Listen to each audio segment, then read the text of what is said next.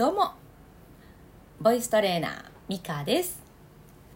この配信は身近な場面でも応用できる声の使い方をお伝えしてあなたの声のアウトプットを応援していきます。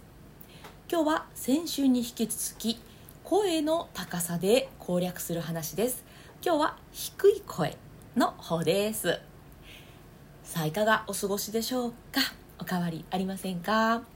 えーと、この前金曜日には声の高さを持ってくることでフォーカスを当てられますよっていうお話をさせていただきました、えー、今日は逆に低い声を出すことでフォーカスを当てるというお話させていただきます。低い声って、えー、まああまり好まれないっていう印象があります、まあ、個人的にはね低音大好きなので、えー、なんでやねんって思うんですけれど人と話をする時とかはやっぱり明るい方がいいよねとか、えー、声を届ける時には高めの声の方が届くよねっていう、まあ、そういう印象からなのか低い声よく好きじゃないんですとかどうしても自分の声って低くなっちゃってなんていう声いただきます。でもねこの低い声ぜひぜひ活かしていただけたらなと思います。えまず低音をどういう時に使うと活かせるかなんですけれどここぞ聞いてほしいっていう時に使います。今みたいなやつです。普通のトーンがこれぐらいの音だった時にここぞ聞いてほしい。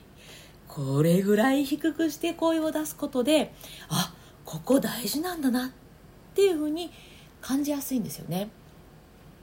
低い声っていうのは落ち着いた印象があったり、まあ、どっしりしていますので安心感があります。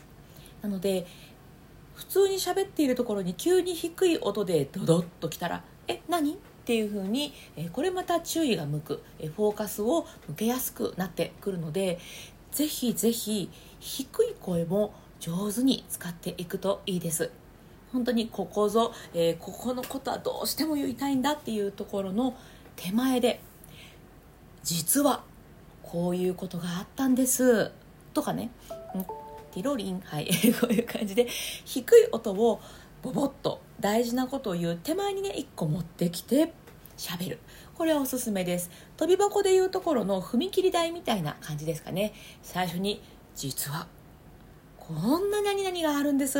っていう実はっていうぐっと踏み込むことで、えー、聞き手が集中して聞いてもらいやすい、うん、聞いてもらいやすい変ですね、えー、聞きやすく、うん、なってくるのでぜひぜひ声の低さもうまく活かして、えー、お話ししていただけたらいいんじゃないかなと思います。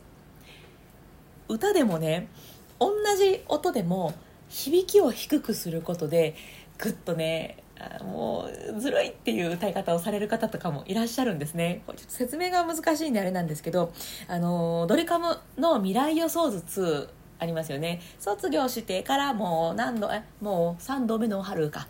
あの歌の「相変わらず」のところ。あれ普通に歌うと「相変わらずそばにある」なんですけど吉田美和ちゃんをよく聞いていると「相変わらず川でこう低い響きを持って使っていてあーかっこいいってなるんです。よかったら聞いてみてください。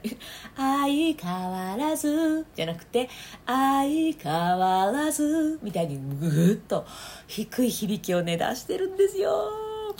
ということで 喋りでも声でも低い響きを使うとグッとくる、えー、注意も引きやすい。ですので、えー、よかったら声の低さ、えー、アレンジしてね、使っていただけたらと思います。今日はちょっとごめんなさい。時間の都合で深呼吸ができないので、えー、また明日深呼吸のコーナー設けたいと思います。えー、最後まで聞いてくださってありがとうございました。今日も充実の一日にしていきましょう。